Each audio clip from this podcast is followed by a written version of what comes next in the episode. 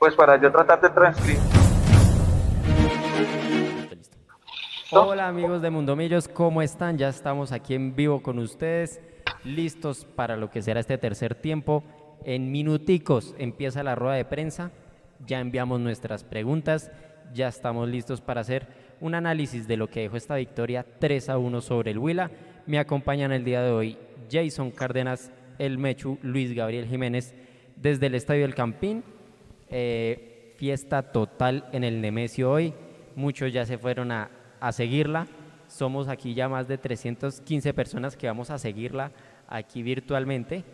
Azules Noches, dice Cristóbal Gómez, Luis Hernández, fundador, eh, ya sabemos la triste noticia del, del, hijo de Alfonso Senior, lo lamentamos, este live también va dedicado para su familia. Eh, Luis Hernández pregunta a Millos por qué no lució la cinta negra hoy. No, vamos a, eh, ahorita ahondamos sobre el tema. Jason, Mechu, bienvenidos a este tercer tiempo. Hola Nico, hola Mechu, a todos los que se están conectando aquí. Nico, a... buenas noches. Va, vamos, a tener, vamos, a tener, un poquito de con Gabriel. Primero Jason, lo siento por habérselo mandado a los dos. Vamos con Jason. Sí, vamos a tener un poquito de delay ahí con Mechu que está obviamente tratando de, de, terminar todo el tema en el estadio. Eh, la tranquilidad, hablar un poco antes del partido y, y pasar después a otros temas. Pero Millonarios que con, que con todo y que bajó el pie del acelerador, que con todo y que en su momento bajó el ritmo, eh, generó muchísimas opciones de gol. Yo acá tengo anotadas 2, 4, 6, 8, 10 opciones de gol claras de Millonarios hoy, eh, frente a un Huila que no puso resistencia alguna, pero, para, eh, pero absolutamente ninguna resistencia el equipo, el equipo de Huila. Un Millonarios que fue muy superior de principio a fin, pero que sí le deja a uno, o en mi caso... Rueda de prensa, qué pena, lo interrumpo, vamos con la rueda de prensa. Okay.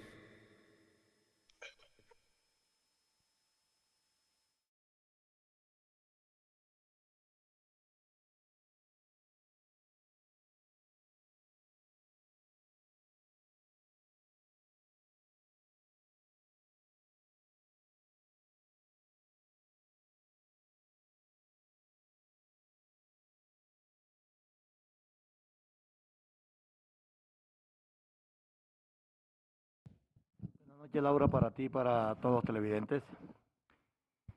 Queremos dedicarle este, este triunfo a toda la hinchada azul, a toda la hinchada azul hoy, hoy en este día tan especial de, de amor y amistad, para todas nuestras familias, para todas nuestras familias y para toda la gente, para toda la gente, feliz día del amor y la amistad para, para todos.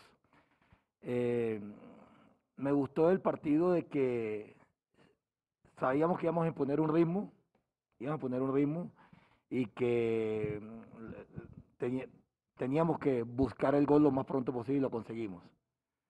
Muchas veces eh, eh, uno cree, cree que ya el 2 a 0 de pronto era suficiente y, y por ahí de pronto se lo dije a ellos, nos dormimos un, rat, un ratico, los 10 minutos del segundo tiempo y parte del segundo.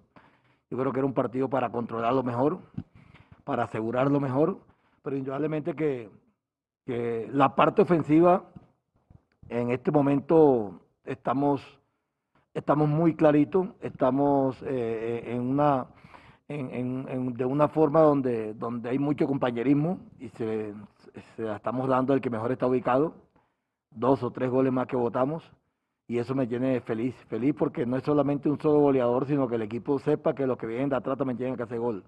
Y hoy y hoy no, no, no, no nos pasó eso. Y algo de pronto que no me gusta es, no podíamos poner el partido 2-1, porque habíamos llegado, porque teníamos que soportar mejor el partido, teníamos que mantener mejor el partido, pero esto es para corregir. Hoy ganamos un partido y tenemos que corregir. Yo creo que hay muchas cosas por corregir, pero hay muchas cosas que se hicieron bien y que vamos a seguir mejorando.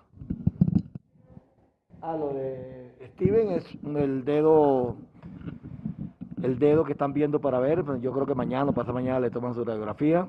Y lo de Inasi es prácticamente como, como cansancio, cansancio, y, y trae un cansancio acumulado, no creo que vaya a ser de pronto mm, grave. Eh, tenemos esta semanita larga para preparar el partido y ojalá, ojalá que el, el, el, que el departamento médico nos dé el dictamen lo, que, ya, lo más pronto posible, pero, pero yo creo que no va a ser muy, muy, muy grave de estos dos jugadores. Hola, buenas noches.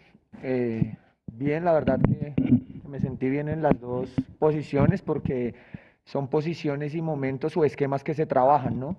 Yo creo que en los entrenamientos he hecho pareja con Daniel, he hecho pareja con Vega, entonces digamos que tiene uno la sincronización de los movimientos junto al resto del equipo, entonces yo creo que, que me sentí bien y, y, como siempre, como lo sabemos todos, nosotros tenemos que estar dispuestos para el momento en que nos toque y en la posición que nos toque.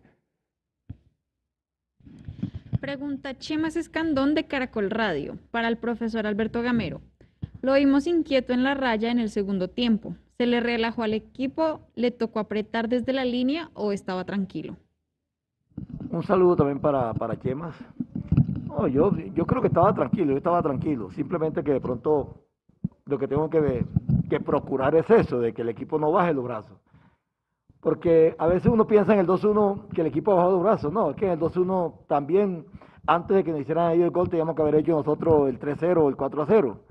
Pero no, no, no era desespero. Estos partidos así a veces hay que, hay que asegurarlo lo, mejor posible porque son equipos que, que de pronto en ese 2-1, la última, una pelota quieta, te empatan 2-2 y ahí no se lamenta. Entonces, yo siempre digo, no, no, no, me, no me quiero lamentar después de los partidos, sino vivir la, la, la, la intensidad y, y, que el grupo entienda y sepa de que, de que teníamos que ganar hoy y que necesitábamos ganar hoy y, y eso es, como dice uno, despertar al grupo, pero, pero estaba tranquilo. Pregunta también Chemas Escandón para David. ¿Qué dice la nueva victoria en línea y qué quisiera que mejorase el, en el equipo? Buenas noches, Chemas. Eh, no, como lo dice el profe, era importantísimo para nosotros ganar. Eh, estamos en, en, en, nuestra cabeza y nuestro objetivo están dos tablas y, y, y, lo hemos ido logrando. ¿no? Yo creo que siempre van a haber cosas para corregir. Yo creo que en el fútbol no existe la perfección. Entonces yo creo que hoy de pronto lo que decía el profe, no, no, no terminar un partido, digamos 2-1, porque se aprieta y, y, y, se hubiese perdido todo lo bueno que se había hecho el resto del partido. Entonces yo creo que, que nada, es tener calma, tener los pies sobre la tierra y, y seguir buscando los resultados independientemente de la cancha que, que juguemos. Pregunta Daniel Felipe Molina de AS Colombia para el profesor Gamero. ¿Qué le dice o qué significa para usted que sus dos laterales hayan marcado dos golazos en esa función que usted les pide de ir de afuera hacia adentro? Un saludo también para, para Felipe. Eh, no, es el trabajo, trabajo. Yo creo que la felicidad la tienen que tener ellos, porque al fin de cuentas eso es lo que nos queda a nosotros, darle a ellos unas tareas, darle a ellos un trabajo y que ellos la asimilen lo, lo, lo, mejor posible. Y me parece que, que les están asimilando, le están haciendo bien. Hoy terminaron ambos laterales con, con goles, eh, laterales saliendo por dentro, por fuera. Me parece que, que hay cosas buenas, repito, hay muchas cosas buenas, pero todavía hay cosas por corregir. Pero hoy la báscula de salida de nosotros eran ellos, eran ellos, por dentro y por fuera. Entonces me deja feliz por ellos, porque vienen trabajando y vienen buscando esa posibilidad, y también feliz por, por los tres, tres, tres puntos que pudimos conseguir hoy. Pregunta también Daniel Felipe para David. Dicen que desde la raya se ve diferente los partidos. ¿Qué es lo que más destaca del equipo en ese tiempo que estuvo en el banco? La entrega y la disposición y las, las ganas de buscar los partidos. Yo creo que, que es algo que nos han inculcado, algo que lo hemos sabido, eh, digamos, manejar dentro de la cancha, que es la intensidad, buscar los partidos, siempre estar al frente y siempre tener ese protagonismo que, que tiene que tener este, este equipo al, al, representar esta institución. Pregunta Rafa Puentes de Casa Azul Colmundo Radio. Buenas noches, profe. Nueva victoria contundente en casa. Su análisis del primer tiempo donde el equipo prácticamente definió el partido y su análisis del segundo donde se hacen los cambios y al final se sentencia. ¿Al final qué? Se sentencia. Un saludo también para ti. Yo pienso que el primer tiempo fue, fue enorme, fue parejo y fue muy buen jugado por el equipo, la verdad, muy buen jugado. Con presión alta, con inicio de juego, con posesión de balón, con salidas o transiciones rápidas y muchas veces con elaboración eh, más lentas. Fue un primer tiempo bueno y me parece que el segundo, repito, que cuando nosotros vamos 2-0 tuvimos dos o tres opciones de gol para, para aumentar el, marcador y, ahí yo creo que hubiera terminado el partido. Pues es normal que un equipo como Huila salga a buscar por lo menos el descuento como lo hizo. A veces los equipos cuando salen a buscar dejan espacio y Huila nos dejó espacio y por eso tuvimos nosotros más oportunidad de gol, sino que no la metimos.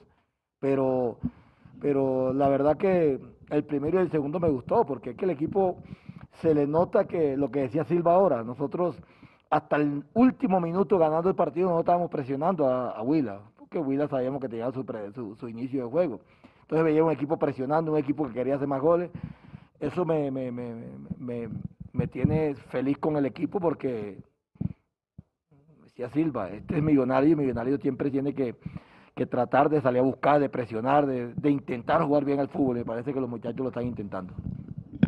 Pregunta también Rafa Puentes para Maca. Felicitaciones por la victoria. ¿Cómo se sintió y qué cree que pudo aportar con su ingreso en lo anímico y en lo táctico para sellar la victoria al final del partido? Muchas gracias. Eh, estamos todos, todos muy felices por, por, la victoria, sin duda alguna. No, yo creo que, que de pronto entra uno un poquito más fresco y, y, y con la cabeza más fría, ¿no? ya de pronto uno interpretando, teniendo clara la idea de juego del profe y lo que se trabaja en la semana, entonces por ahí uno a veces eh, eh, puede corregir o, ubicar y asimismo que los compañeros lo ubiquen o lo corrijan a uno. Yo creo que este es un grupo que tiene muy buena comunicación, que, es humilde, que es receptivo y, esto nos está llevando a tener buenos resultados, el cual tenemos que mantener y, como lo dije hace un momento, eh, tenemos cosas por corregir, pero siempre va a ser más fácil corregir ganando. Pregunta Andrés Magri de Revista Fútbol, Total. Felicitaciones por el convincente triunfo de hoy, profe. ¿Cuál es el objetivo que se busca tácticamente al utilizar a Daniel Ruiz y Emerson Rodríguez con el perfil cambiado? Buenas noches y gracias.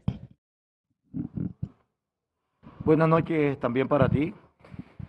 Yo creo que ese es lo que están haciendo, eh, que encaren para adentro, que tengan una pared y que se asocien más. De pronto por momentos no tenemos la velocidad por fuera como porque están en perfil cambiado, pero tenemos mucho más fútbol interior. Parece que el fútbol interior que cuando ella entra a juntarse con, con Silva, con Mojica, con Uribe y con, los, con los mediocentros, me parece que elaboramos bien. Eso estamos buscando con ellos. Indudablemente que lo que siempre les digo a mis extremos, tienen que acostumbrarse, hoy el fútbol moderno se acostumbra a que los extremos tienen que saber jugar por ambos, por ambos, por ambos perfiles, por, ambos lados. Entonces, a eso le estamos dando a ellos. Y me parece que, lo están haciendo bien, lo están haciendo bien, están con goles. Cuando llegan, llegan con pierna, con su pierna adecuada para, poder patear. Y, yo creo que ese trabajo que vienen haciendo ellos lo vienen perfeccionando y, yo sé que con, lo van a seguir mejorando. Y finalizamos con la pregunta de Cristian Pinzón de caracoldeportes.com para McAllister. Maca, ¿cómo avanza su evolución física luego de la molestia que presentó en Bucaramanga? Bien, bien, bien, muy bien, gracias a Dios, contento, ya eh, casi que superada, entonces nada, así es, así es más, más rico recuperarse. Profesor Gamero y David, muchas gracias, feliz noche.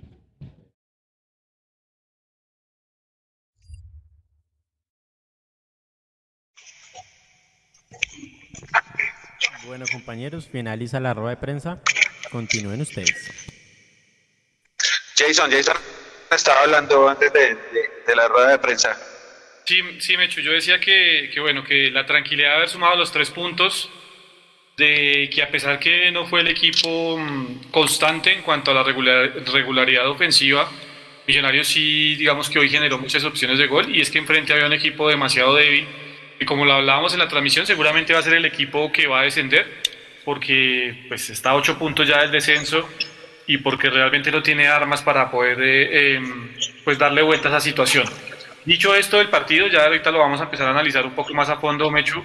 Eh, sí lo deja uno muy triste el hecho de que Millonarios hoy, como lo decía alguien ahí en el chat, ni siquiera una cintica negra eh, en homenaje al hijo del que nos tiene hoy aquí a todos reunidos. Porque si aquí en este momento vemos 500, 600 personas en, el chat, es porque simple y llanamente hubo alguien llamado Alfonso Senior que en algún momento nos dio esta posibilidad de vivir esta pasión. Hoy se fue su hijo, que como lo decía eh, eh, Mechu en la transmisión, fue de los pocos a los que Gustavo Serpa siempre eh, tuvo que agacharle la mirada y tuvo que agacharle la cabeza. Fue don Alfonso Senior Jr., el hombre que siempre eh, tenía una enseñanza y que siempre tenía un buen recuerdo y una buena anécdota de Millonarios. Se fue, eh, nos dejó terrenalmente Millonarios mm, ni siquiera una cintica negra en el uniforme. Y creo que estos son detalles institucionales que van marcando realmente quiénes están al frente de Millonarios. A mí me duele muchísimo que estas cosas pasen porque no es la primera vez que sucede. Eh, ha pasado con viejas glorias, pasó con el tema de John Mario Ramírez, no sé después qué hablaron y demás, y al final terminaron haciéndole un pequeño en ese partido frente a Patriotas. Pero hoy era un día para homenajear a don Alfonso Señor Jr., no hizo. Y eso realmente es triste, porque se va una parte de la historia de Millonarios y Millonarios no tiene ni siquiera un pequeño detalle para con esa persona. Sí, Jason, así, así quiero empezar yo mi, mi intervención en el tercer tiempo. Nico, ¿cuánta gente tenemos conectada?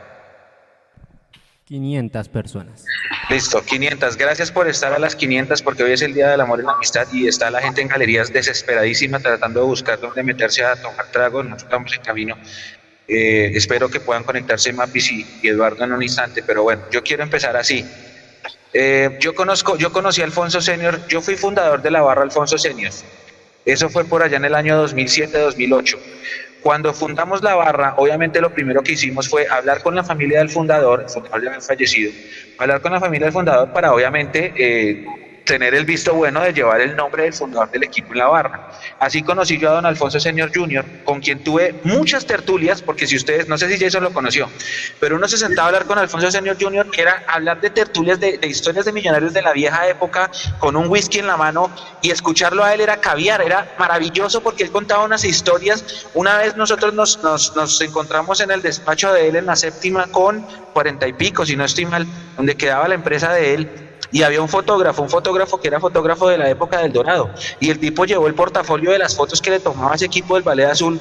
Nosotros estábamos con mi compadre y salimos, esa noche yo salí más enamorado que nunca de Millonarios, porque ese fotógrafo y, y las historias que contaba don Alfonso eran una, una, una, cosa, o sea, lo transportaban a uno en el tiempo y decir, oiga, sí, o sea, estoy en el equipo más histórico que, que pudo haber nacido en este país, y ese es el linaje real de Millonarios. Ahora, Alfonso Señor Junior falleció en la mañana, aquí les pusimos la publicación, eran como las 8 y 4 de la mañana. Millonarios se demoró cinco horas en poner un, una publicación y como con los y como con John y como con todos fue una publicación por salir del paso, como por solo como por compromiso. Tuvieron 12 horas, menos de 11 horas para organizar un con minuto de silencio, para sacar unas cintas negras y ponérselas en las mangas a los jugadores. Pero es que no, no, no tienen tacto. Millonarios en azul y blanco no tienen tacto. Listo, que no es el fundador, pero es su hijo, es linaje real de Millonarios, es el linaje real embajador, como dijo Leandro una vez. Y ni siquiera así eh, fueron capaces de hacerlo. Yo sí le dedico tanto el tercer tiempo de hoy como los tres puntos a la memoria de Alfonso Peña Piquer, una gran persona que yo tuve la oportunidad de conocer, de tratar, de hablar muchas veces con él y, y que él me enseñó a mí muchas cosas de lo que significa Millonarios, no solamente en el corazón, sino también en la historia de este fútbol, de nuestro fútbol colombiano. Y otro tema importante, Alfonso Senior, para los que la gente no sabe, Alfonso Senior Junior fue el gestor de que Fernando Uribe hoy esté jugando en Millonarios. Porque la historia es así. Cuando empezaron a llegar en las redes sociales de que traigan a Uribe, traigan a Uribe, traigan a Uribe, Gustavo Serpa se le acercó al representante de Uribe y les ofreció muy poquito, muy poquito. Y esa, esa, esa, esa negociación estaba prácticamente caída. Después, con una carta que lideró Alfonso Señor con los socios que nosotros pusimos en nuestras redes sociales y otros medios también, en donde había una foto de la carta y una resma de firmas, acuérdense Jason Nico, hay una resma de firmas, no sé cuántas firmas eran, y esa carta se fue para Londres. La carta nunca la recibió Joseph Burleán, pero con el ruido que se hizo en la prensa de, ese, de esa foto de la resma de firmas, Gustavo Serpa, para callar la crítica que tuvo que hacer, reofertar a Fernando Uribe con algo así decente y por eso Fernando Uribe firmó con Millonarios. Si Alfonso Sene no hubiera liderado eso, Fernando Uribe no estuviera jugando en Millonarios y nuestro delantero titular era Jader Valencia. Entonces, Alfonso Senero es alguien muy importante, muy importante y como decía Jason, el único al que Gustavo Serpa le echaba la cabeza. Porque todos somos socios minoritarios y a todos a él, no, no, no importa lo que pensemos. Allá en la, en la de esta sociedad, lástima Lástima, un mal detalle, porque mire, hoy fue una noche bonita, redonda, la, la hinchada cantó al unísono, el equipo jugó bien, o sea, Millonarios es, es pura. Y esa noche redonda, el golazo de Perlaza, por eso usted cuando se imagina que Perlaza se va a hacer un así, y eso lo, lo, lo que no sean capaces de, de, de hacerle un pequeño homenaje a alguien que lleva el linaje real de esta pasión, de esta pasión por la cual existe Azul y Blanco S.A. Compañeros, buenas noches para todos. Sí, sí, Mecho, yo, yo estoy totalmente de acuerdo. Yo creo que las instituciones se hacen grandes y lo hablábamos en el live del día jueves, no solo por lo que ganan, y a eso es a que me refería, Mecho, sino por lo que son como instituciones, eh, su infraestructura y demás, pero sobre todo por los valores. Y, y creo que Millonarios sí ha venido perdiendo esos valores que nos enamoraron en algún momento, más allá de los colores y más allá de los jugadores a los que uno fue a ver por primera vez. Eh, cuando uno empezó a leer, o en mi caso, y sé que es el caso de Mecho y de muchos de los hinchas de Millonarios, cuando uno empezó a leer sobre Millonarios y cuando uno realmente empezó a sentir esta pasión y este amor por Millonarios, fue porque encontró que por la institución habían pasado hombres no solo talentosos desde lo, desde lo futbolístico, sino talentosos desde lo humano, partiendo obviamente por el fundador y partiendo por muchos de los jugadores y los cuerpos técnicos que estuvieron en la institución. Y es muy triste que estas situaciones pasen eh, y que Millonarios no tenga ni siquiera, más allá de cinco renglones en un tweet, algo más para brindarle a esa gente. Yo sé que seguramente uno dice esto y, y, y, el próximo partido está toda la familia senior en el estadio y lo van a estar homenajeando. Seguramente puede llegar a pasar y estará bien ese momento y ese acto. Pero es que las cosas se hacen en el momento que deben hacerse. Y creo que hoy nos estaba pidiendo que en el estadio eh, se dejara de jugar fútbol porque se había muerto don Alfonso Señor Junior porque nos había dejado él. Se estaba pidiendo un pequeño homenaje de parte del equipo. Vea, viejo, en 12 horas, te aseguro que usted puede coordinar con la de mayor. Vea, pasó esto, es uno de los de la, de la familia fundadora del equipo, y usted coordina un minuto de silencio y coordina que el plantel profesional salga con una pancarta en homenaje a ese señor que nos abandonó el día de hoy. Es cuestión de querer, es cuestión de tacto y es cuestión de valorar lo que realmente fue importante o sigue siendo importante para la historia de Millonarios. Es muy triste que este tipo de cosas pasen, eh, y más cuando pues uno debería estar hablando que Millonarios hoy en la cancha le brindó un homenaje al hijo del fundador de la institución, pero no podemos decir eso. Desde el resultado lo podríamos decir, pero realmente eso no fue lo que pasó. Hoy lo que pasó fue que Millonarios sacó tres puntos en busca de, no sé, de, de, de tratar de sacar a flote un plan quinquenal para los directivos pero esos directivos que tienen ese plan quinquenal mezquino se olvidan de las viejas glorias de la institución. Y eso es muy, muy, muy difícil de asumir. Dicho esto, Mecho, y no sé si ya pasemos a analizar un poco lo que fue el partido, pero sí había que decirlo porque realmente eh, cuesta muchísimo entenderlo. Cuando las cosas se han hecho bien, lo hemos dicho acá y, y hemos hablado de las cosas que se hacen bien, como por ejemplo lo que se hizo con la fundación hace unos días, pero cuando pasan este tipo de cosas también hay que decirlas porque realmente eh, es muy doloroso ver que pasan estas situaciones y los valores del club se siguen perdiendo. Tal cual, tal cual, estamos de acuerdo, estamos de acuerdo. Yo sí, la verdad, es, lamentable, lamentable. Para mí, yo me esperaba al menos eso, un minuto de silencio, una cinta, algún mensaje en los, en los altavoces del estadio, como, oiga, en homenaje al hijo del fundador, alguna cosa. Pero es que, les, al, bueno, el distrito, yo con el distrito tengo una pelea casada ya y mañana obviamente me va a hacer sentir con varios colegas, pero, pero al, al, distrito le interesaba solamente probar que las luces del campín estaban a berraquera y sí, están muy chéveres, muy bonitas y show de luces y todo chévere. Pero no sé, es que era, era una cosa tan sencilla. Cuando las cosas nacen, ya hizo Firico, cuando las cosas nacen, se, uno se da cuenta. Una, hay una diferencia entre lo que es de corazón porque nace y lo que es forzado. Y esto fue forzado, esta publicación de, de esta mañana. Lástima. Ahora, yo no sé si es porque Alfonso Señor Junior era crítico de la administración actual y que por eso dijeron, no, pues este que le vamos a hacer una homenaje era crítico de nosotros, porque así funcionan las cosas. Al que critica, pues seguramente no les gusta. De pronto por eso, pero igual, es que es linaje real. O sea, Azul y Blanco no existiría si no existía Millonarios la corporación. Y la corporación la creó Alfonso Señor. Y Alfonso Señor, su hijo, toda la vida peleó por ver a un Millonarios mejor, el que soñaba a su papá, el que, el que hizo a su papá. Y es que yo insisto, las charlas que uno tenía con don Alfonso Senior Jr. en mis apartamentos o en, la, en la oficina que ellos tenían eran maravillosas, maravillosas. O sea, lo que uno aprende con ellos, aprendía pues, porque ya no va a poder ser, pero eran unas charlas maravillosas y, y esa forma como él siempre se preocupaba, trabajaba, buscaba a los socios para buscar, para buscar lo mejor para el para mirar qué se pudiera hacer. Todo eso, todo eso. Dios lo tenga en su santa gloria, don Alfonso Señor Junior, y, y, allá nos encontraremos en algún momento de nuestras vidas. Si quiere, Jason, pasemos a la pelotica ahora sí. Sí, pasemos a la pelotica, Mecho, pasemos a hablar de fútbol porque hoy fue un partido en donde Millonarios, no sé usted qué opina, creo que tenía todo para definir el partido realmente en el primer tiempo, sin tener que pasar el sustico pequeño que se vivió al final del partido, porque con muy con un, con un muy limitado Huila, Millonarios se sintió demasiado cómodo desde el comienzo.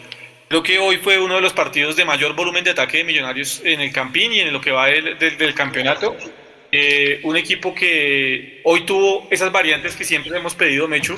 No sé qué opina al respecto, pero fue un equipo que tuvo juego por izquierda, juego por derecha y que tuvo ese juego interior que le estábamos pidiendo a Millonarios desde hace mucho tiempo. Porque creo que eso sí hay que remarcarlo. Hoy Millonarios tuvo juego interior y a partir de tener ese juego interior pudo resolver la, la, la papeleta perdón, muy fácil en los primeros 20 minutos. Yo destaco mucho, creo que fue el que dieron como figura del partido a Daniel Giraldo, creo que coincido con eso, con, con, con, la de Mayor, porque creo que fue el jugador que llevó los hilos tanto en defensa como en ataque de Millonarios. Cuando se fue Steven Vega del terreno de juego para el segundo tiempo, fue Daniel Giraldo el que se apropió realmente de los momentos y de los minutos y de las formas como tenía que jugar Millonarios en el segundo tiempo. Se adueñó de eso, eh, salvo en aquel bachecito ya del minuto 85 al 88 donde el Guida logra hacer el empate, pero Millonarios realmente, gracias al buen trabajo de todos, pero en especial de, de Daniel Giraldo, eh, no sufrió ningún tipo de afugia. No sé qué piense Mecho al respecto, pero creo que lo de Daniel Giraldo es de altos quilates y lo deja uno tranquilo porque dejó de ser una incorporación a ser realmente un refuerzo para este equipo de Alberto Gamero. Sí, completamente de acuerdo. Ahora le digo una cosa, nosotros pusimos una publicación en el entretiempo, después de ese 2 a 0 que decía la figura del partido de Giraldo, y están los números, los invitamos para que la vean, están en todas nuestras redes sociales. Y yo vi esa publicación, no la puse yo, la puso Juanse. Y yo vi la publicación y dije, oiga, sí, en medio de un trabajo colectivo tan bonito, sobre todo en los primeros 20 minutos, a mí los primeros 20 minutos de Millonarios me encantaron por lo que usted comentaba hace un rato.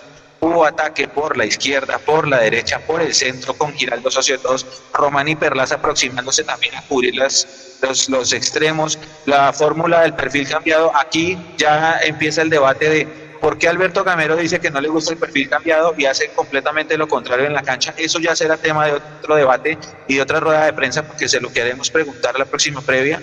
Pero es raro, porque él dice que no le gusta jugar con el perfil cambiado, y Perlaza con perfil cambiado, Emerson con perfil cambiado y Luis con perfil cambiado. Y Millonarios en los primeros 20 minutos hizo lo que tanto le pedimos que hiciera contra Patriotas y contra Bucaramanga, porque los cuatro goles contra Bucaramanga no ocultan que el equipo no tenía sorpresa, no tenía variantes, no tenía ideas, no tenía velocidad, era muy lento en ese, en ese afán de tener tanta paciencia, porque el profe también dice que le gusta jugar con paciencia, pero en ese afán de tener tanta paciencia eh, se, se, ponía muy lento, era demasiada pausa, demasiada lentitud y ante demasiada pausa pues los rivales se acomodaban. Hoy fue todo diferente, hoy había un vértigo, una forma de atacar tan chévere, unas transiciones eh, tres pases y ya estábamos pisando el área. Esos primeros 20 minutos fueron brutales y se eh, adornan con los dos goles, con el golazo de Harrison, ese remate cruzado bello, y el golazo de Román también. Entonces al minuto 20, ¿usted se acuerda de eso que decíamos nosotros en la televisión? Decíamos, el partido obviamente necesitamos ganar porque Nacional ganó en Barranquilla y ese fue, un, ese fue un paso importante que dieron ellos y ahora en esa lucha de las dos tablas pues tendremos que también ganarle al Junior, ¿no? Pero después de lo que ganó Nacional pues la necesidad Pero en ese minuto 20 ya dijimos, ojo, el partido está para golear, ya no está para ganar, sino está para golear. Y decíamos, qué rico que en esta noche, que en Colombia se celebra amor y amistad, pues podamos golear al A este Will limitadísimo que la pelota le pegaba al, al, y se tablas, que se, se, pisaban entre ellos, se quitaban los espacios, eh, no paraban una pelota bien. O sea, Huila, era, Huila parecía un equipo literal de aficionado, mater, y, y nosotros decíamos, oiga, pues está como chévere la vocación, ¿por qué no cambiamos esta victoria por una goleada y nos vamos más felices que nunca? Lo que pasa es que Millonarios hizo la gran Millonarios, sacó el, no, esa no es la gran Millonarios, porque no es de Millonarios, es de todo el fútbol colombiano. Sacar el berraco pie del acelerador cuando va ganando 2 a 0. Esa es una idiosincrasia nuestra, Jason, porque no es de Millonarios. Sí, sí, sí, Mechu, yo, yo estoy totalmente de acuerdo porque creo que cuando Millonarios tenía realmente contra las cuerdas al Huila, eh, y podía haberle marcado dos o tres goles más en el primer tiempo, y no estoy exagerando porque fue la realidad del partido, porque si usted mira, Mecho, en el primer tiempo, a los nueve minutos el cabezazo de Fernando Uribe, eh, tras centro de Harrison Mojica por el costado izquierdo, termina atajando Banguera porque la, pues el cabezazo de Fernando desafortunadamente para nosotros fue muy, muy al centro del arco y estaba bien ubicado Vanguera y la termina atajando. Un minuto después viene esa jugada hermosa porque es que a los que nos gusta el tema de la táctica, a los que nos gusta el tema realmente de analizar cómo, cómo llega el, el, equipo al campo rival, eh, cuando la volvamos a repasar vamos a disfrutar muchísimo porque fue una jugada donde comenzó por derecha, terminó en izquierda la primera, volvió al centro, volvió a la derecha, volvió a la izquierda y después de ir y volver, la jugada terminó con juego interior por parte de Daniel Giraldo para habilitar a Daniel Ruiz y llegó entonces al minuto 10 ese gol de Harrison Mojica. Después del gol, que es lo que solemos decir, Millonarios como que hace un gol y se trata de relajar, pues en esta ocasión no pasó y Millonarios a los dos minutos después, al minuto 12, dos minutos después de haber hecho el gol, generó otra opción de gol que fue el cabezazo otra vez de Fernando Uribe que termina sacando eh, el defensor central del Huila eh, creo que fue Escorcia, que la termina sacando de la línea y terminó salvando al Atlético Huila de, lo que era el segundo de Millonarios.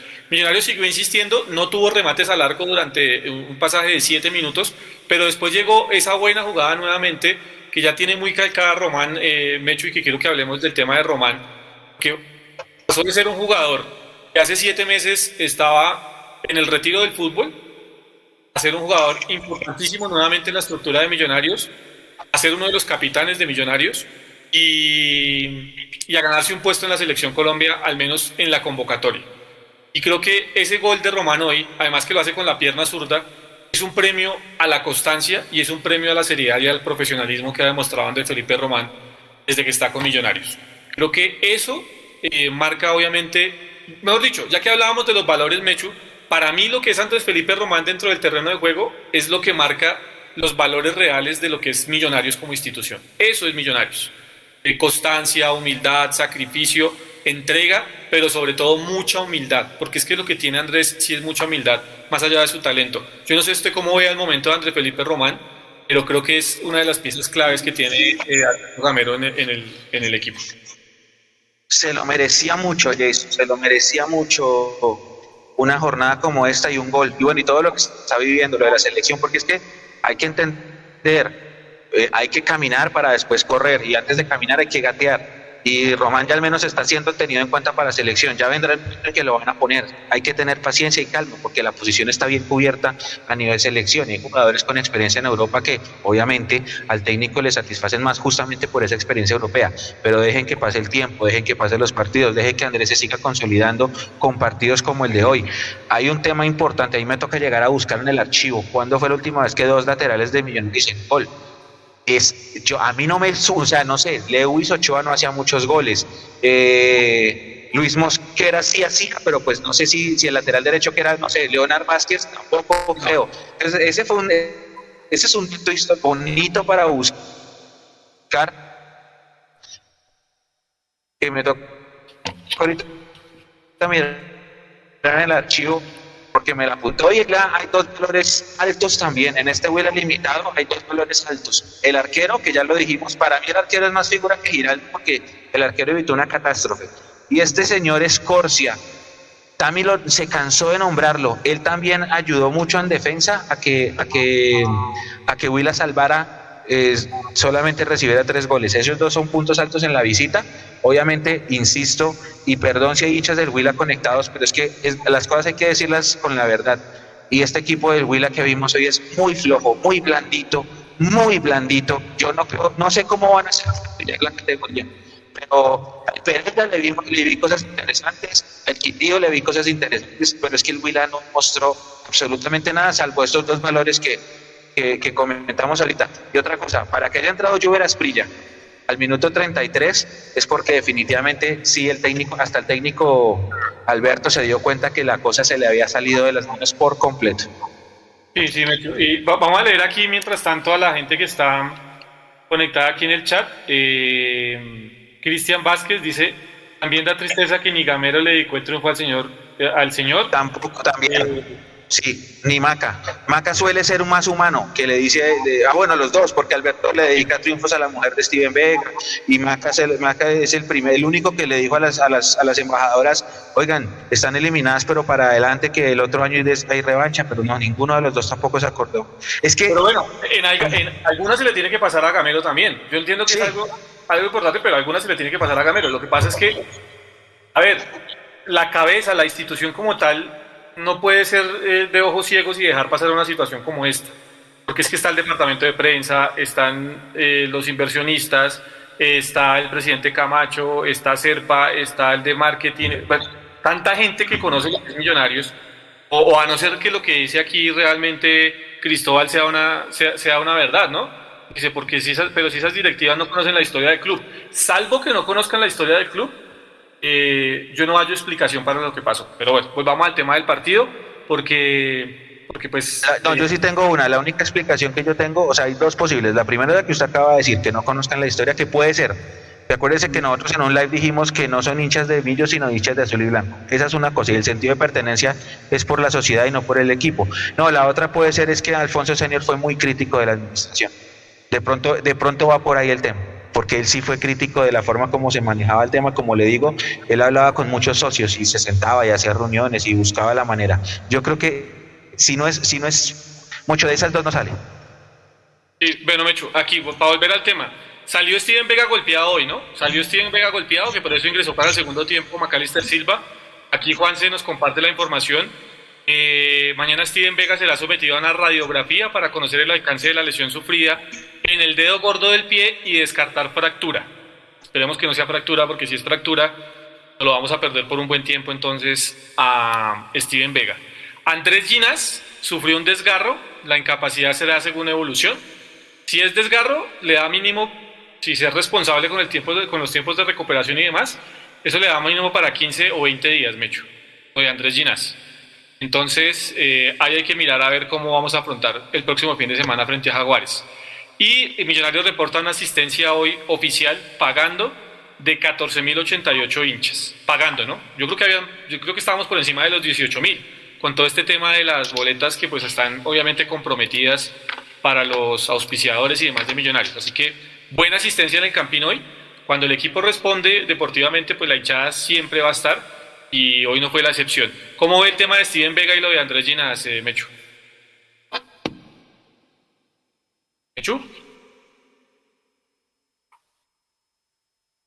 Mientras, mientras vuelve Mechu, quiero, quiero leerlos acá un momento, Nico. Eh, si me ayuda ahí con el chat para ir leyendo a la gente. Claro que sí, mientras ya se conecta Mechu, ya debe estar llegando al sitio para conectarse bien con cámara y todo, supongo.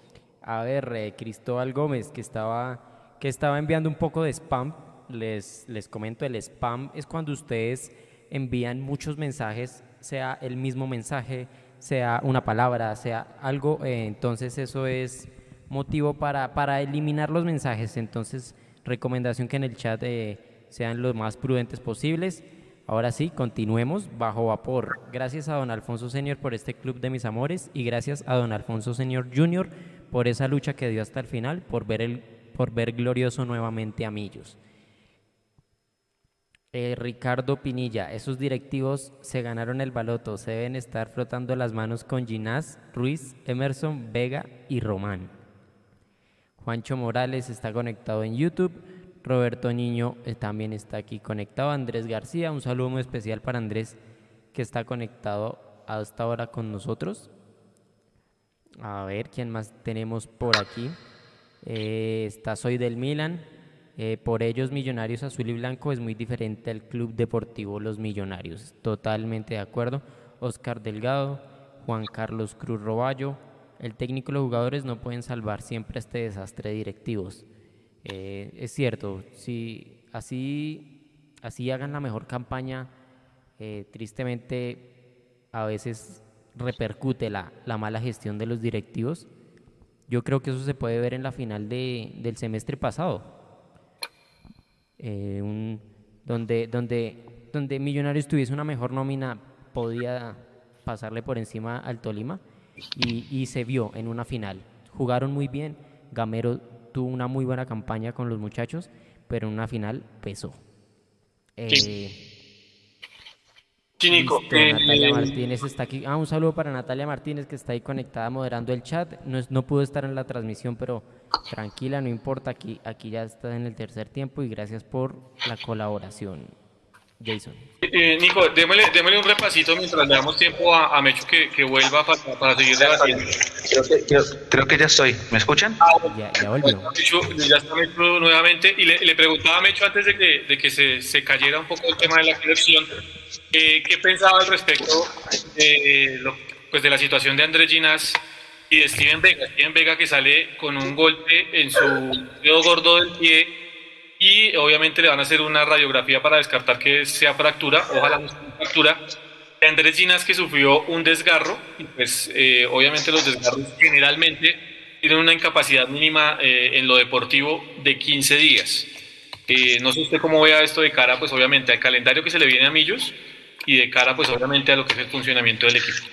Tengo una duda, me pareció escuchar, me pareció escuchar, no sé, en la rueda de prensa, que el profe dijo que lo de Ginás era un tema de cansancio y que el cansancio no debería pasar nada. O sea, después de eso, eh, ¿se vio otra versión? ¿O estoy equivocado yo? Mm, no, él sí dijo ese tema, digamos que él lo dijo, pero la información que nos envía Juanse, no sé si es, voy a, voy a chequear aquí redes del, del club en este momento, que no sé si digamos sean informaciones que están saliendo directamente del club, no, evidentemente no, se me hacía raro eh, pero la información que nos da nuestro compañero eh, Juanse es que evidentemente es un tema de desgarro, ¿no? Lo de, lo de, Gina, lo de Ginás es un tema de desgarro y lo de Steven Vega pues es un tema, seguramente algún golpe con un pisotón o algo así, que le tiene pues, muy dolorido uno de sus, de, de sus dedos del pie y le van a hacer la, la, la radiografía para descartar eh, la fractura. y lo de Ginás pues no entiendo lo del tema del cansancio, ¿no? Porque pues ha venido jugando cada ocho días. Realmente la carga de partidos es menor a la del semestre pasado, Mecho. Sí, así es, así es. Eh, yo tengo una, una preocupación, yo lo decía, no sé si fue en la transmisión o si se lo dije a, a mi hermano allá en el estadio. Eh, nosotros estamos jugando solamente cada siete días. No es, o sea, el, el, el tema del, del, calendario no da para tanto lesión muscular. No sé, no sé. No sé, yo si, si uno tuviera partido cada tres días, uno dice, oiga, sí, preocupante el tema, la continuidad, hay que rotar la nómina, el cansancio, el desgaste, qué sé yo. Pero jugando cada semana, no sé, ahí creo que ya entró Edu, no sé si Edu ya nos escucha. Sí, sí, sí, sí, muchachos. Eduardo. Los técnicos hoy. ¿Qué tal, amigos? Hola, Edu, buenas noches. ¿Cómo les ha ido? Perlazas noches.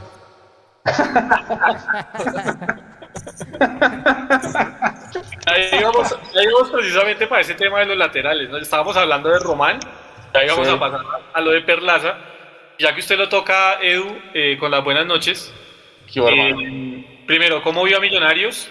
¿Cómo estuvo el tema del ambiente del estadio? Y lo segundo, eh, ¿qué le pareció lo de Perlaza hoy? No solo desde el gol, sino desde el rendimiento del lateral por izquierda Millonarios el día de hoy. Bueno, para el bolas. Primero, debo decir que desbloqueé un nuevo nivel en mi vida como hincha, eh, porque me pasó la de la vivienda. ¿no? Por, un, por un tema familiar salí muy tarde para el estadio eh, y salí en el carro. Yo usualmente voy en la moto, ustedes saben. Entonces, bueno, fue un rollo poder parquear. Terminé parqueando en el Movistar Arena en el último piso, casi que en el último parqueadero que había. Y cuando voy subiendo las escaleras de Occidental para entrar al estadio, gol de Millonarios. Así ah, que, bueno. sí, sí, sí. Y yo lo primero que pensé fue, listo, ahora solamente falta que el partido quede 1-0 y ya con eso me indica completo. Pero bueno, afortunadamente pude ver el golazo de, Andrés Felipe Román, ese zurdazo tremendo que, que se sacó. El ambiente del estadio, hermano, pues estuvo, el primer tiempo estuve hacia norte, y el segundo tiempo eh, me moví un poquito. Eh, y la gente estaba tranquila con el 2-0 y, y, en el segundo tiempo, medio aburridito el segundo tiempo, y estábamos todos pidiendo el tercero porque el equipo, el equipo estaba para eso, el equipo estaba para irse de largo. Y, y muchachos, cuando, cuando Millonarios genera tantas oportunidades, no voy a decir expresas de gol, pero sí generamos un volumen de ataque considerable y, no podemos concretar. Y llega el 2-1 del Huila, el, descuento del Huila. No sé, yo dije miércoles, otra vez a sufrir como con Bucaramanga. Y afortunadamente viene ese, ese otro golazo también de, de Perlaza, una pelota que le baja divinamente Javier Valencia, si no estoy mal, se la bajó muy, muy bien. Y Perlaza saca un gol de otro partido y pone, digamos que las cifras un poquito más reales de lo que tendría que haber sido. Y una de las cosas que me llamó más la atención es que al final del partido, eh, seguramente la gente que estaba en transmisión de televisión no lo pudo ver, pero al final del partido los jugadores de Millonarios se quedan ahí en la cancha hablando entre ellos, todo el cuento. Y Fernando Uribe se queda hablando con McAllister y se nota que Fernando le estaba reclamando en el buen sentido de la palabra alguna jugada puntual porque Fernando Uribe se fue, se fue sin su gol y le estaba reclamando a McAllister soltarla más, más, más rapidito de un lado para el otro, no sé qué, porque le indicaba a los sectores de la cancha. Entonces creo que Millonarios cierra el partido con un golazo de otro partido, pero creo que se, se quedan con la sensación de que nos íbamos complicando sin razón de ser. Le íbamos a dar nuevamente vida a un equipo que no mostró nada en el campín porque el Huila no mostró absolutamente nada y Millonarios sí pudo haber pasado de largo. Y creo yo que el 3-1 sí es como la, la, radiografía un poquito más real de lo que fue el, partido para Millonarios. Y ya pasando al tema de los, de los laterales, quiero hacer una cosita muy cortica de, Andrés Felipe Román. El golazo que se hace Román es porque logra proyectarse en su función perfecta al ataque como interior. Una jugada colectiva de Millonarios brillante y que la, y la cierra perfectamente eh, Román con un zurdazo tremendo que se vio espectacular en toda la curva norte, ese gol se vio espectacular. Y lo de Perlaza, pues hermano, uno tiene que tratar de, de, de dejar el gol aparte, ¿sí? Para el análisis del, rendimiento de, Perlaza. Porque uno vuelve y se pregunta, ¿por qué Gamero sigue jugando con, con eh, perfiles cambiados cuando él tanto sale a decir que no le gusta, pero cuando la vaina le funciona, sale a decir que sí le gusta? Entonces, el segundo tiempo de Millonarios, ustedes se dan cuenta, estuvo más recostado, por lo menos en la perspectiva que tengo yo, mucho más recostado hacia el ataque por la banda precisamente de Perlaza y de Emerson, que no estuvo fino a mi gusto. Por la derecha no se vio tanto la salida de Román, casualmente. Hubo un par de salidas al ataque que donde se meta ese, ese esa jugada que hace Román, que sí. se va solo y, y, remata y el arquero se la encuentra, hermano, cierra en ese estadio. Pero fue lo único que le vi yo a Román, digamos que proyectado el ataque en el segundo tiempo. Entonces, lo de Perlaza, a mi modo de ver, cumple. Y el gol nos da, digamos que la tranquilidad y le pone un sello más real al marcador. Eh, y el funcionamiento de Millonarios hoy estuvo más que correcto, creería yo. Y estoy de acuerdo, no sé si ya lo hablaron, seguramente sí, la figura del partido para la transmisión de, de televisión fue Giraldo. Y me sí. parece que se jugó un partido, un partido bien interesante, sobre todo cuando, cuando se quedó sin su compañero Vega eh, creo que hizo un partido más que correcto. Entonces queda uno tranquilo, sobre todo porque seguimos pegados arriba en las tablas, porque el equipo este que ya sabemos, el otro, el, verde este, eh, sigue ganando y nosotros tenemos que seguir haciendo lo mismo para no despegarnos en la reclasificación. Me parece que, que queda, uno, queda uno tranquilo, quedo, quedo tranquilo, quedo contento, sí lo debo confesar. Si el partido hubiera quedado 2-1, no quedo tan contento. Con el 3-1 sí quedé, sí quedé bien, quedé contento. Ahora, Mechu, eh, pasemos al tema de los centrales, porque pues, primero hay que analizar el rendimiento de, lo que fue Juan Pablo Vargas, eh, Ginás en el tiempo que pudo estar en el terreno de juego y lo que siempre hemos rescatado de, Murillo, que entra muy bien a los partidos. Pero más allá de analizar lo que hicieron hoy en el terreno de juego, analicemos o preguntémonos eh, si realmente nos gusta que estén los dos centrales izquierdos en el terreno de juego. Porque pues tenemos a Breiner Paz, que obviamente eh, pues es resistido por un, por un, gran sector de la hinchada, pero que es el, reemplazo natural de Andrés Ginás por, por el tema del perfil. Eh, si Ginás tiene este tema del desgarro o de, la, sobrecarga muscular y demás, seguramente se va a perder el partido el próximo fin de semana frente a Jaguares. Les hago la pregunta, eh, después de que analicen el tema del, rendimiento de ellos hoy, ¿ustedes se la jugarían con los dos centrales zurdos o le apostarían a que Breiner pase al acompañante de Juan Pablo Vargas en la saga de Millonarios? Hecho. Yo, le apostaría a Breiner Paz, porque por lo que estamos hablando, en una, en una saga central sí tienes que tener los perfiles que son. Porque es, sí, listo, vamos a jugar, vamos a hacer el juego del perfil cambiado.com. No, no, no, no. Eh, en la defensa no, en la defensa no. Eh, no sé, Edu.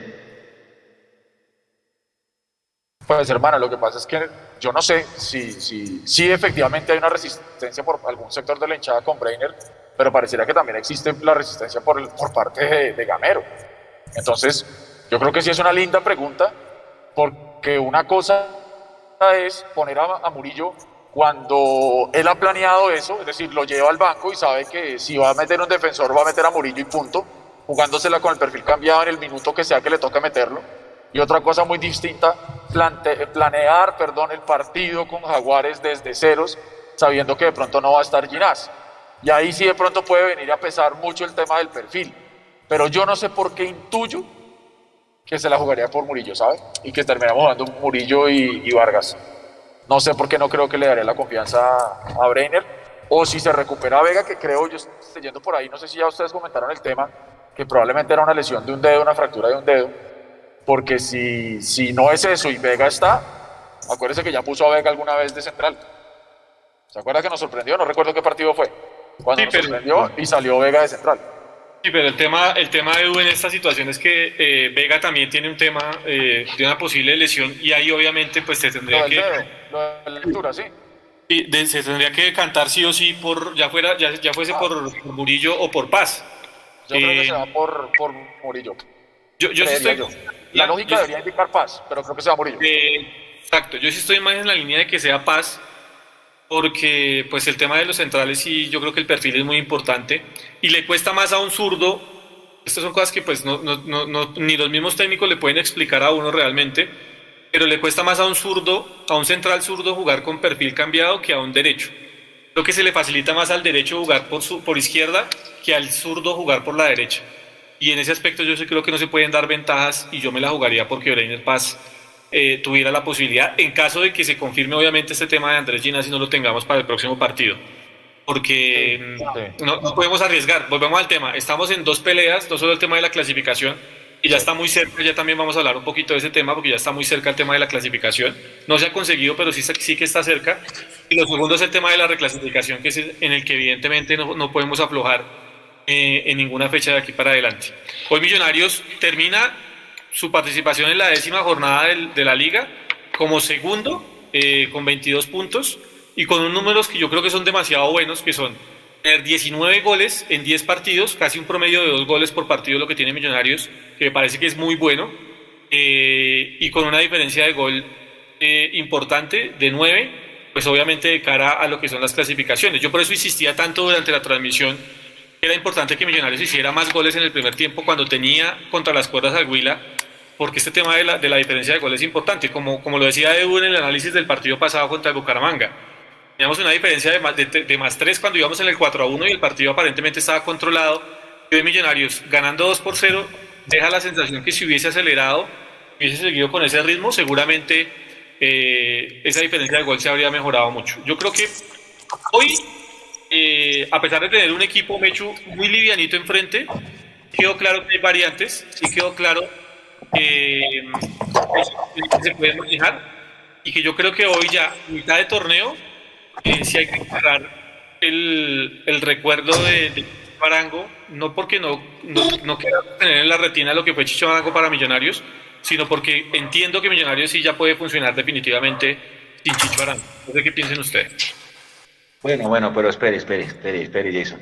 es que todo muy lindo hoy, 3-1, todo chévere, lo, mismo que yo decía al principio, me encantó que la hinchada cantara, me, encantó que se escuchara música y no ruidos. Eh, hoy fue una noche muy bonita, pero era el Huila, era el Huila. A nosotros nos falta un montón de camino en el que está América, Junior Nacional, otra vez Santa Fe, este equipo de Jaguares que solo ha ganado una vez, pero Montería a nosotros nos cuesta por el tema clima. Vamos pasito a pasito porque hoy, hoy era el Huila, hoy era el Huila, y hoy era para pasarle de largo.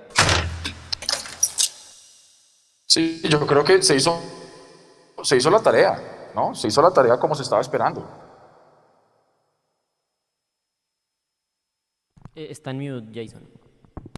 Ah, pensé, que era, yo el, problema, sí, sí, sí. Dele, dele. Eh, equipos, equipos, como el Huila, como, contra equipos como el Huila nos hemos complicado muchas veces, ¿sí? Y, y con mejores planteles que este. Por eso yo digo, hay variantes. El hecho de que haya variantes y que se pueda jugar sin Chicho Arango no quiere decir que vayamos al éxito eh, sin miedo al éxito, como se dice, porque, pero, pero evidentemente sí hay, Mechu, yo creo que las variantes y hay formas de jugar diferentes. y las ha ido encontrando Gamero. Ese tema que él decía, a mí no me gustan los perfiles cambiados, pero resulta que los perfiles cambiados le están dando los resultados en los últimos partidos.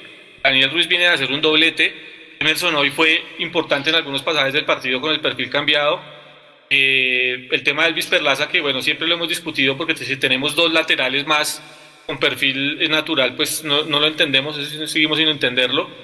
Pero al no estar McAllister, entonces estuvo Mojica al no estar Mojica en su, mejor momento, ha estado Ruiz, eh, no estuvo Steven Vega y hoy el medio campo, estamos de acuerdo, era Huila, pero el, el, medio campo tampoco se sintió.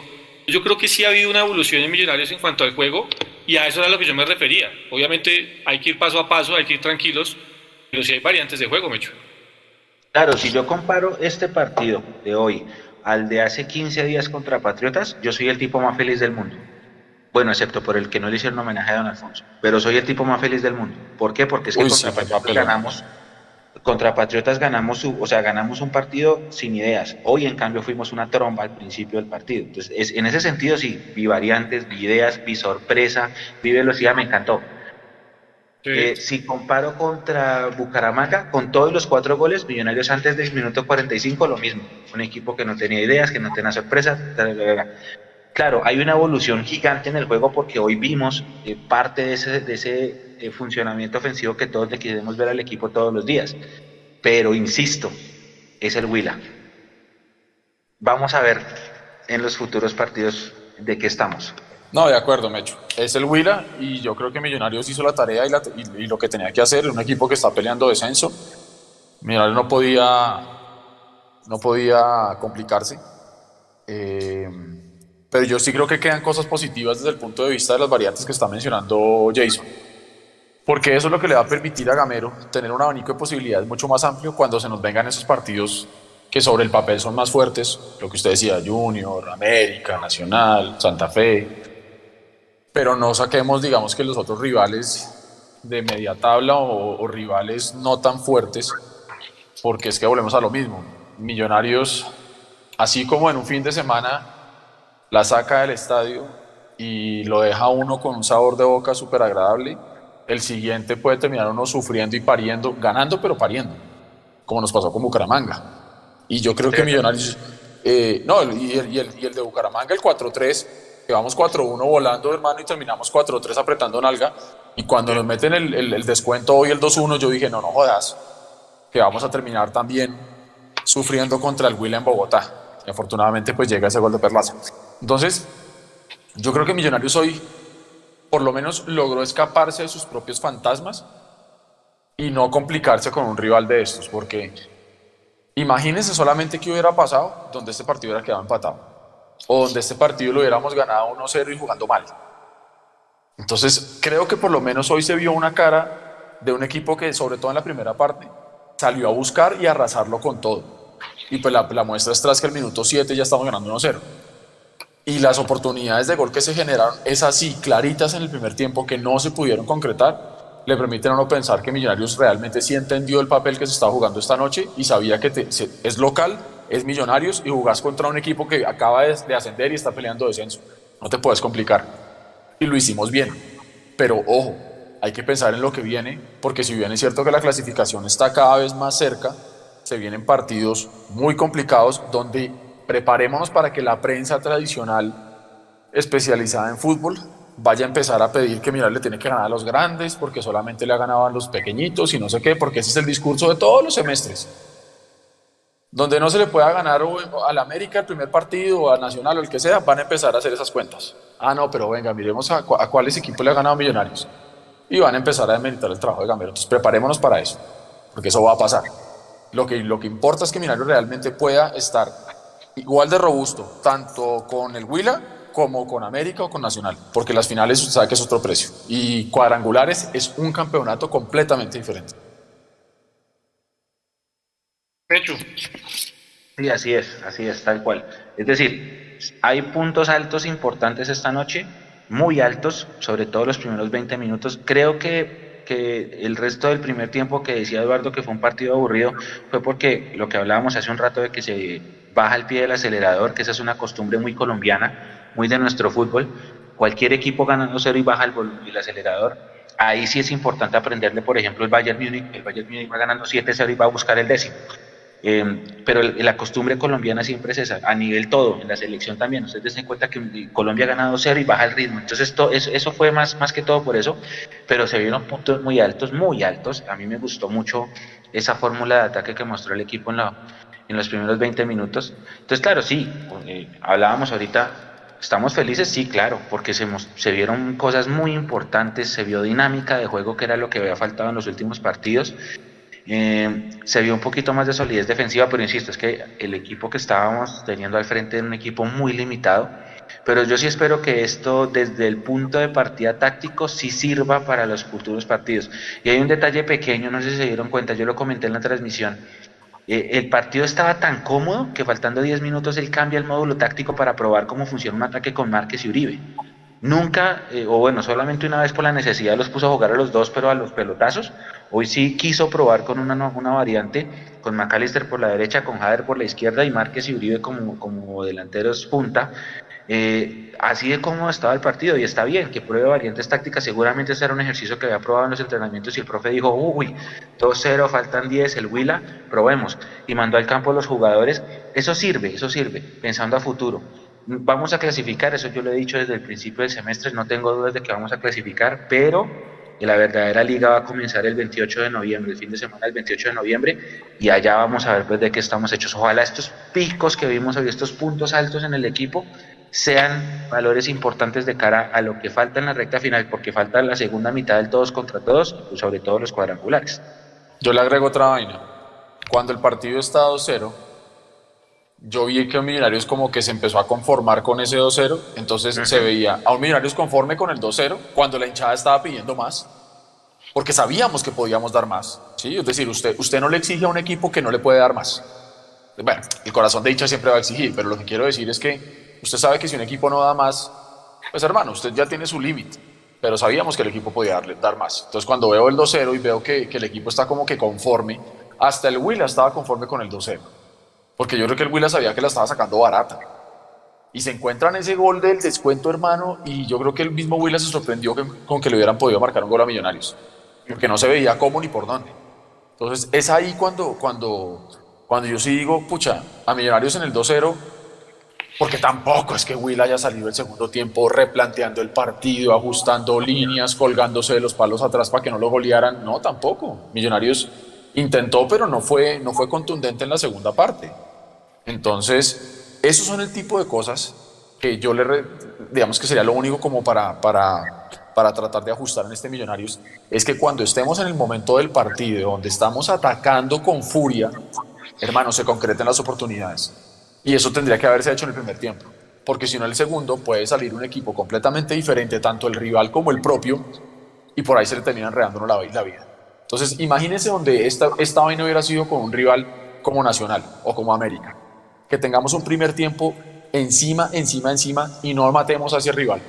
Y en el segundo tiempo, esos otros rivales sí saben cómo remar de atrás. Ya nos pasó con Cali, Edu, acuérdese. Eso, exactamente. Usted lo acaba de decir, tal cual. Entonces yo creo que sí, eso sería lo único que, que, que, que, yo le ajustaría a este Millonarios desde mi punto de vista. Y es que cuando tengamos el momentum, como se llama, ¿sí? ese calor del partido, aprovecharlo y liquidarlo porque no necesariamente en los 90 minutos vas a tener el calor del partido, vas a tener la posibilidad de estar encima del rival. Entonces, en los momentos en los que estemos encima del rival y lo podamos liquidar, puta, concretar y para adentro. Y listo, porque si no se nos puede enredar la vida. De acuerdo, para ir, cerrando, muchachos, calendario de millonarios de lo que viene aquí, eh, queda una fecha en septiembre y se vienen dos, cuatro, cinco partidos en octubre. Viene Jaguares, próximo domingo, 4 de la tarde. Seguramente vamos a estar en transmisión desde las 3.30, 3 y 40, la multitransmisión de Mundomillos. Jaguares y Águilas. ocupémonos de esos dos partidos y después nos vamos a ocupar de lo que eh, son los partidos ya bravos que se le vienen a Millonarios. Jaguares y Águilas, muchachos. Hay que sumar los seis puntos, ¿no? Creo que estamos de acuerdo. Equipos que eh, son muy irregulares en el tema. Jaguares está puesto 11 en este momento y Águilas en el puesto 13. Yo creo que hay que sumar los seis puntos, llegaríamos a 28 y estaríamos ahí en la ventana de la clasificación, Mecho. Dos espinitas hay que sacarse. La primera, Alberto Gamero siempre que jugó contra Jaguares con Millonarios perdimos. Perdimos 4-1 allá el año pasado y perdimos 2-0 el semestre pasado en el Campín. Entonces esa espinita hay que sacársela.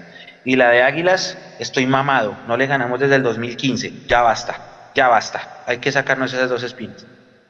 Sí, Edu. Adhiero completamente.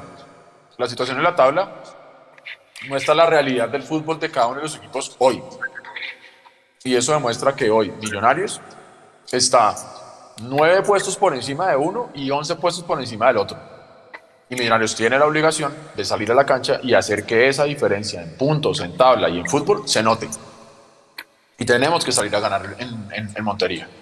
Se han hecho buenos partidos en Montería. Ese 4-1 que recuerda Mecho ahorita me, me, me, electrocutó porque me acordé de esa vaina y qué, qué va tan horrible. Pero Millonarios ha hecho buenos partidos allá.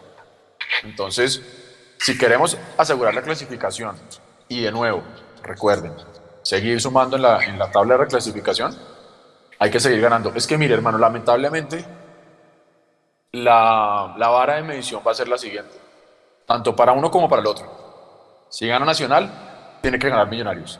Si gana Millonarios, tiene que ganar Nacional. Para que ninguno de los dos se saque una diferencia importante en la tabla de reclasificación. Entonces, si nosotros queremos seguir pegados allá arriba, hacer lo nuestro. Y esos dos partidos tienen que ser seis puntos. Y, eso, que, eso que usted toca es importante, Edu, porque precisamente para, para ya cerrar el tema, eh, tiene 63 puntos nacionales el tema de la reclasificación, Millonarios tiene los mismos 63, pero el tema es el gol, de, el gol diferencia, porque es que Nacional tiene 36 en el tema del gol diferencia y Millonarios tiene tan solo 17. No, por eso, hermano. en algún momento va a ser importante empezar a sumar goles para empezar a recortar esa diferencia y que ojalá Nacional en algún momento también termine pinchando y nos termine dando esa posibilidad. El tercero es el Tolima que tiene 59 que ya no cuenta para el tema de reclasificación porque pues fue el campeón del primer semestre. Y el cuarto que es el Junior ya está muy lejos porque es que el Junior apenas tiene 47 eh, puntos. Entonces está bastante lejos ya el Junior.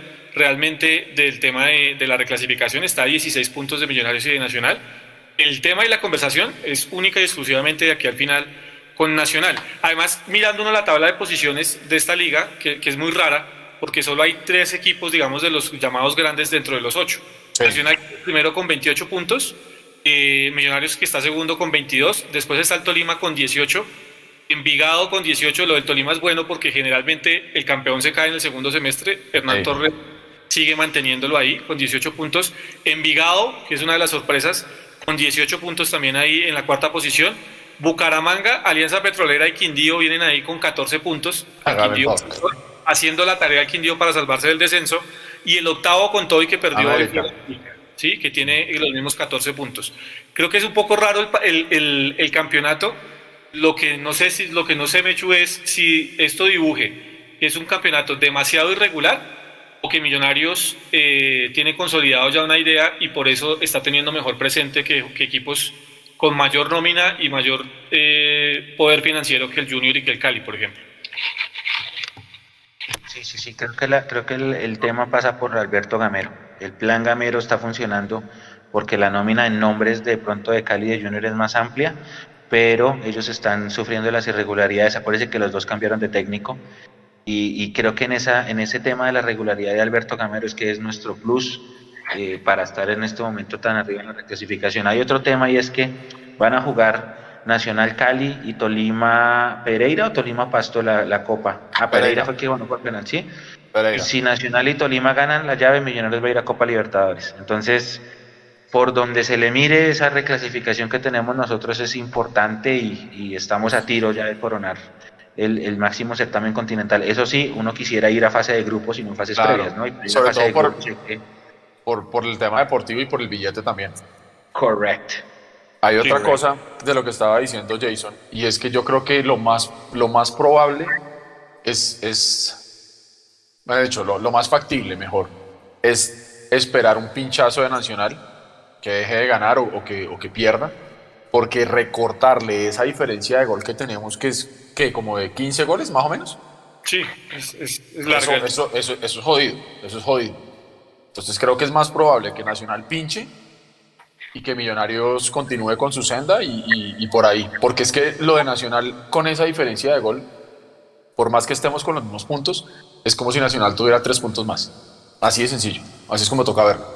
Sí, la tabla dice que los otros tienen 63, pero con esa diferencia de gol es como si Nacional tuviera tres puntos más.